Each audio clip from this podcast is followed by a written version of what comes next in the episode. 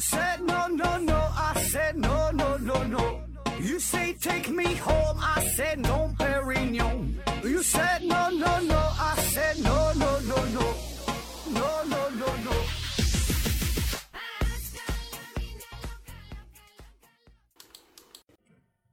拼命探索，不计后果。欢迎您收听《思考盒子》啊！今天是一个短期的回答听友问的这么一个栏目啊，那直接看问题。第一个问题，八九二七九五四五八提问说：“请问盒子，着凉真的会感冒吗？啊，感冒不是由病毒引起的吗？为啥人们都说着凉了会感冒？啊，说这个着凉和感冒的关系。那咱们通常说的感冒啊，它的这个致病的原因呢，最根本上来说呢，就是由病毒所引起的，什么鼻病毒啊、副流感病毒啊、科萨奇病毒啊、冠状病毒啊啊，各种各样的病毒导致的感冒。那么这个着凉和感冒到底有没有关系呢？那我的回答说是。它也有，它也没有啊？为啥这么说？那啥叫着凉？那着凉，所谓着凉就是温度降低了呗。那咱假设说啊，你在南极啊，温度特别特别低吧？那如果没有呃这个病毒啊，没有病毒的影响，你是不会感冒的，对吧？所以说你这俩它是没有直接关系，对吧？最根本的原因它是病毒。那着凉是咋回事呢？咱平时都有这种感觉，你比如说你洗完澡了，小风一吹，哎，感觉挺容易感冒的，哎，马上就有流鼻涕啊一些症状，对吧？那么这是咋回事？其中一个重要的原因就是寒冷可以诱发血管运动性鼻炎，啊，这是一种非感染性的鼻炎，它的症状、它的表现也是流鼻涕呀，然后这个这个鼻塞呀这些情况。那么这个呢，并不是由病毒所引起的感冒啊，但是表现上它这个症状上很像啊。对于我们普通百姓来说，你也很难区分这到底是不是。这这个病毒引起的感冒啊，所以呢，很多时候我们把这个着凉和病毒啊，这这个着凉和感冒啊，这个词儿它就等同起来了。那么还有一方面的原因啊，就是这个呃着凉和这个感冒确实有一些关系，就是啥？因为我们人体咱是生活在一个充满各种细菌、各种微生物、各种病毒的环境当中。那么呢，这些这些微生物呢，有很多呢，它就是致病的微生物啊，但是它是条件条件致致病菌。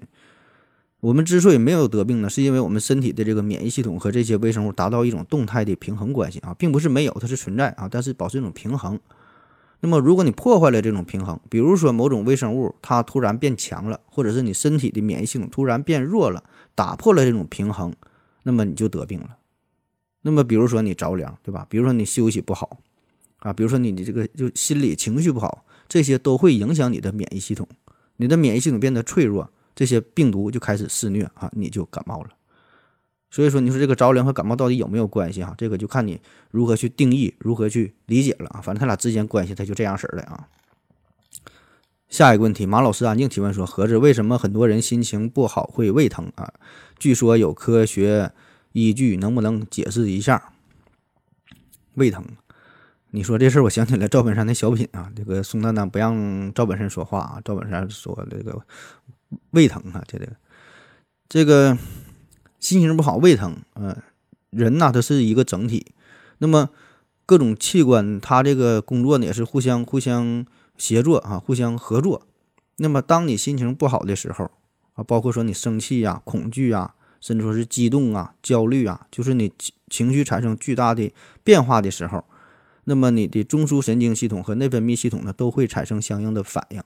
那这些反应最终的结果就会导致你，呃，胃酸分泌的增多哈，这个变化，或者是胃肠功能啊，这这这个这运动功能下降啊，反正说是这俩之间它是有一定关系的。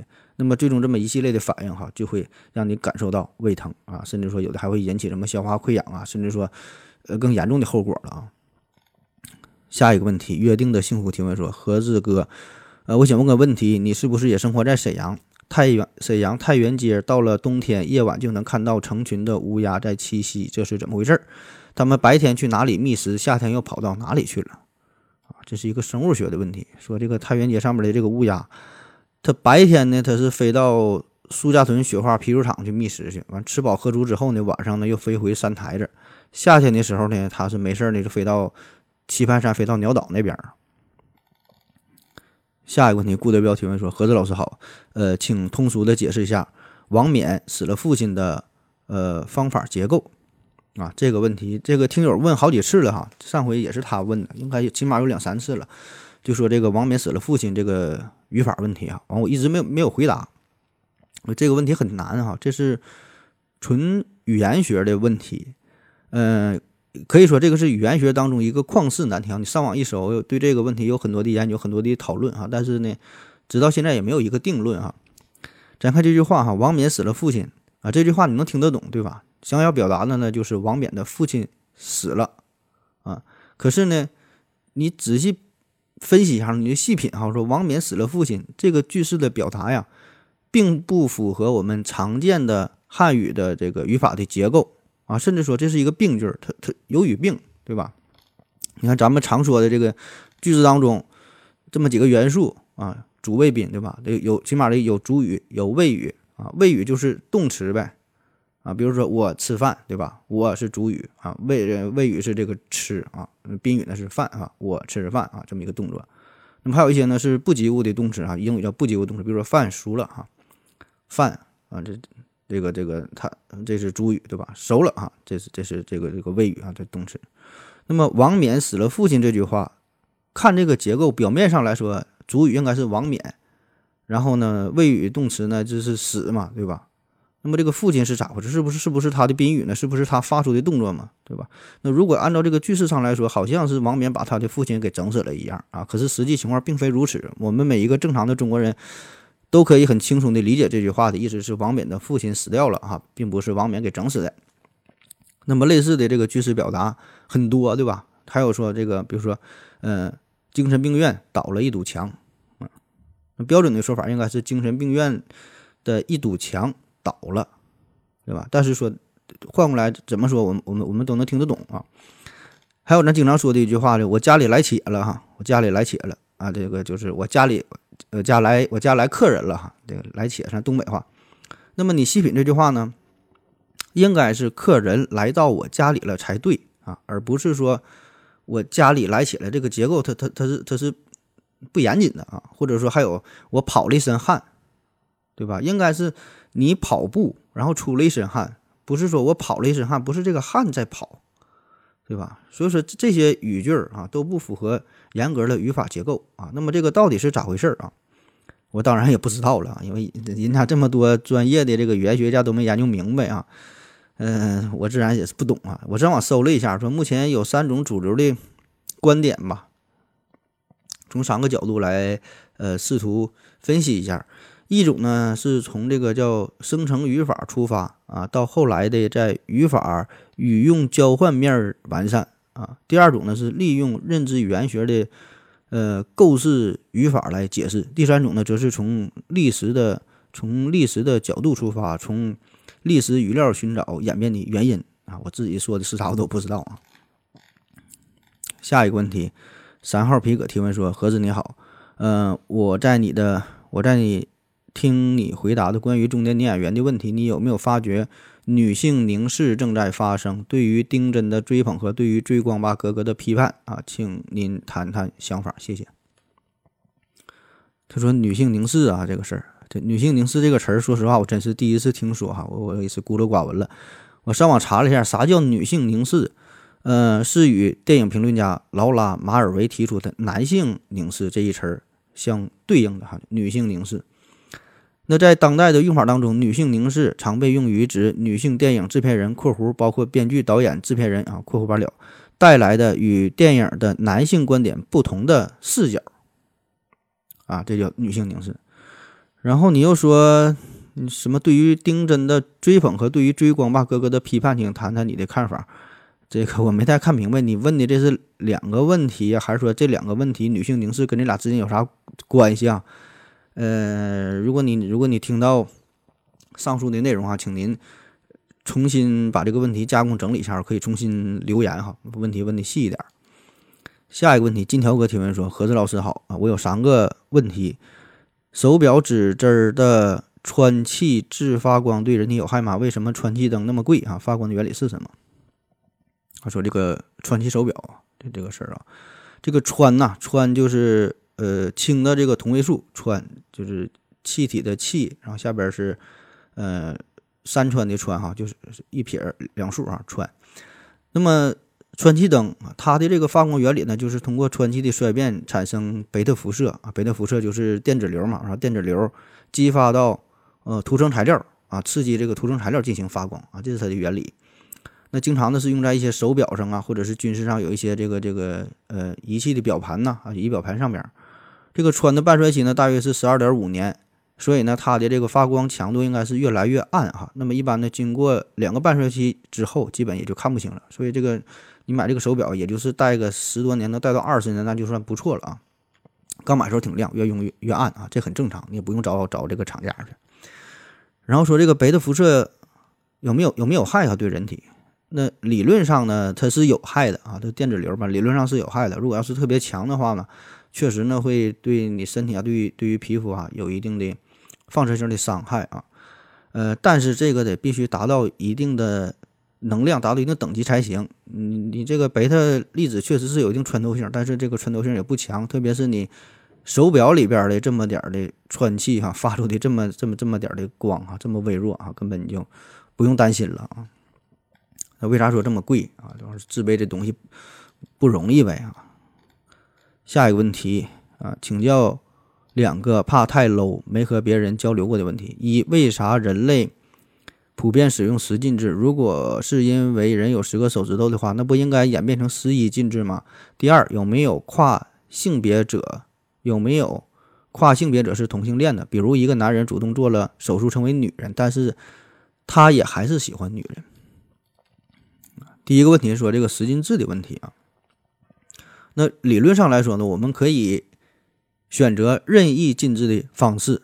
对吧？不管是十进制、八进制啊，五十进制、一百进制、一万进制，理论上都是成立的啊。但是呢，这个经过了漫长的人类的生产生活啊，不断的进化啊，我们呢最终呢是选择了十进制。为啥选择它？它一定是最方便的、最符合我们实际的应用啊、最简洁的。那么对应的就是我们有这个十个十个手指头啊。那所谓的几进制，就是说你你就。开始数数吧，对吧？开始数，数到几，数到几，那进制就是进到进到下一位啊。比如说你二进制，你从零开始数，是吧？零啊，一个数，再往下数一啊，数两个数了吧？再往下数，你就得往前进一位了啊。那三进制就是零一二啊，数三个数。那十进制就零一二三四五六七八九，对吧？那十六进制就是零一二三四五六七八九，再加上 A B C D E F 啊，后边这几个是用这个字母的啊。那么我觉得你的这个疑问可能就是没考虑数字零这个这个问题嘛？你加上这个零，从零数到九，这不就是十个数了吗？我不知道解释的对不对啊？第二个问题说有没有跨性别者的同性恋？比如说一个女人，一个男人主动做手成为女人，然后还喜欢女人，我觉得这个应该会有吧？应该会有啊，这个就不解释了啊。下一个问题，黑化肥挥发会发灰啊？提问。啊，盒子你好，我想问一个关于派的问题。派的值啊是无穷无尽的，如果换成二进制或者八进制，会不会能算出来啊？你看，这还是关于进制的问题。这个派的无穷无尽跟这个几进制啊，它没有一毛钱关系啊。不管你是二进制、八进制啊、十进制、一百进制，你换成多少进制，它也是无穷无尽的啊。这个咋解释呢？哎，反正自己想吧啊，反反正是它是就是无穷无尽的。下一个问题，约定的幸福提问说：何志哥，我还有个问题，我朋友有时候会特别怕死，尤其是夜深人静躺在床上的时候啊，尤其是觉得时间过得太快，转眼又是一年的时候，怎么去调整，怎么样人生丰富有意义呢？啊，你说的你这朋友是不是就是你自己呀？哈，经常有人说我朋友如何如何，其实就是你自己呀。嗯，怕死这事儿很正常，对吧？每个人都怕死，是吧？没有不怕死的。然后你这个问题问的也正好，这不刚刚跨年嘛，二零二一了，转眼又一年，对吧？嗯，二零二零年大家过的都不都都不是特别顺利吧，对吧？感觉呢也没有什么印象，就稀里糊涂这一年就过去了啊。当然这里边一个重要原因是由于疫情的事儿，对吧？可能是加上疫情的影响，感觉时间很快。但是不知道大家是否感觉得到哈，就是就除去疫情的原因。就不考虑疫情的事儿，你就头几年，就二零一一七、一八、一九，就最近这几年，就感觉这个时间比以前过得都快啊，而且是越来越快。现在我就觉得你这个，呃，一周啊，就一星期一星期的，一个月一个月的，就特别快啊，感觉生活就像加上了这个这个加速齿轮一样啊。那要不是说有这个科学精神的加持，我还真就感觉从二零一二年以后啊，咱这个时间跟以前过得不一样了啊，真就感觉这个宇宙就被重启了一样，什么什么磁场啊，什么平行宇宙啊，呃，这些理论我还真就觉得挺对的哈。就现在这个时间跟以前流逝的方式完全不一样，我就感觉小时候。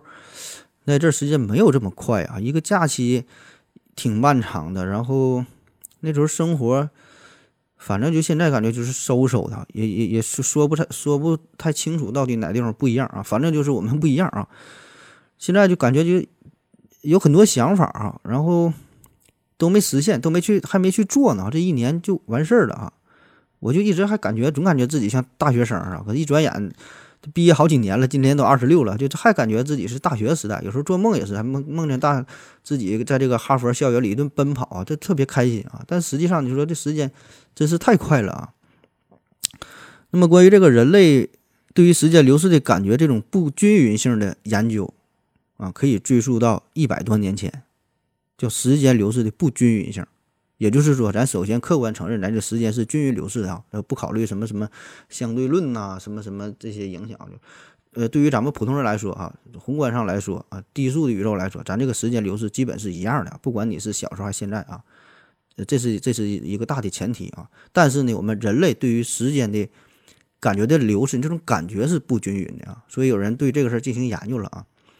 那早在一八九零年，就有心理学家曾经做过这么一个实验。那非常粗糙的一个实验啊，说让这个老年人和青年人呐，对于时间进行一个比喻，就是你形容一下这个时间像什么。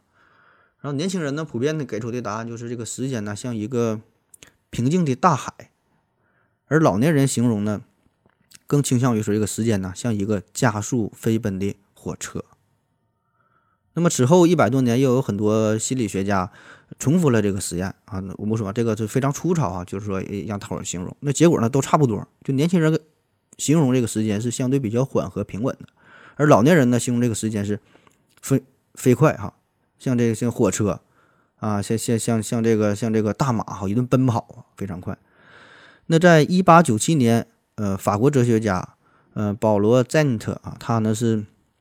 提出了人类对于时间流逝心理感觉，呃，速度的这个这个理论啊，就是说，你看他的解释很有意思哈。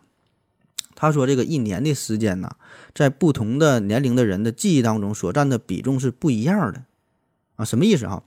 就说一年的时间，比如说你你一岁的小孩儿，那么一岁的小孩儿他这个这个一年对于他来说这就是生命的全部，那比例就是一年占他生命的百分之百了。那当他五岁的时候，五岁的时候，这一年呢就占他生命的五分之一，就是百分之二十。那当你五十岁的时候，这一年呢就占你生命的百分之二，对吧？就是你年龄越增长，这一年在你生命当中所占的比重就越来越小啊。所以说，同样是一年的时间，随着你年龄的增加，占据你生命的比例越来越小，你就会觉得这一年的时间会越来越短。哎，你一听他这个说法，还真就感觉挺有道理哈。然后呢，也有人基于他这个理论呢，还制作了一个效果图啊。大伙儿呢有兴趣可以上网搜一下啊。呃，我节目下方我我尽量我找到这个图，我给你贴上哈，你你也可以看一下。可是这个理论呢，对，并没有得到非常广泛的认同啊。原因很多，首先就是我们觉得这个时间的变化。越来越快嘛，这种越来越快，有的时候，很多时候并不是刻意的和过去的时间进行一个横向的对比，就是单纯的觉得这一周过得挺快的，就是不是说我这一周跟去年的这一周比较啊，就是纯纯的没有对比的情况，就感觉这一周挺快，一眨眼这一周就过去了，这一个月就过去了，对吧？所以说这个并没有考虑整个生命所占比例的这个过程，而且我们多数人对于三岁以前。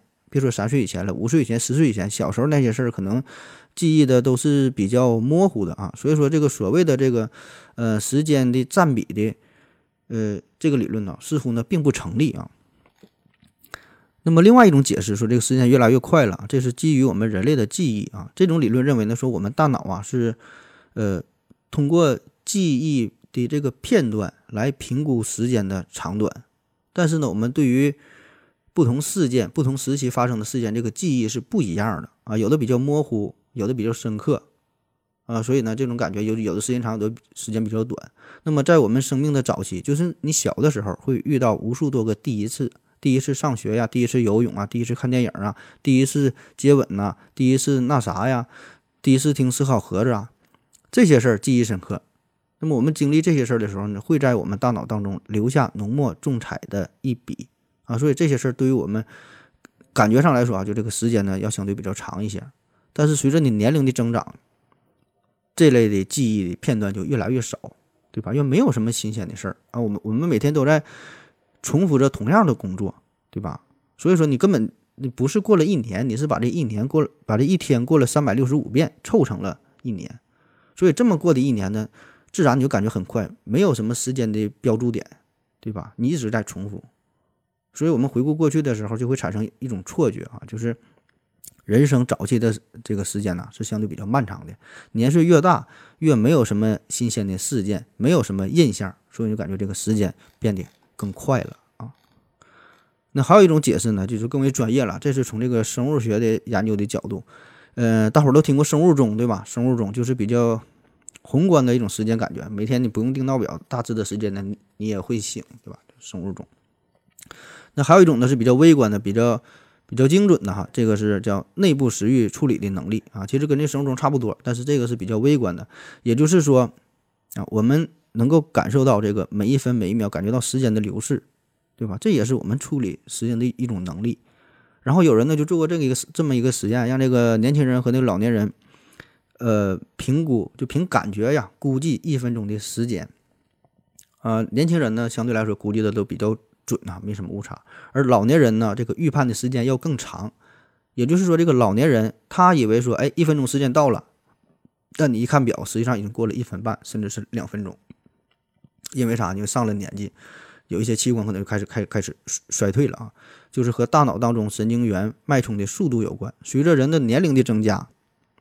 神经脉冲的速度也会逐渐降低，那么这种变化就会导致我们对于时间的感知变慢，那么我们就会对这种感觉啊，就感觉外界的这个一切呢都在加速啊。其实这个咋说呢？就像是一台嗯频率比较低的电脑，它无法跟上这个快速的这个信息的变化。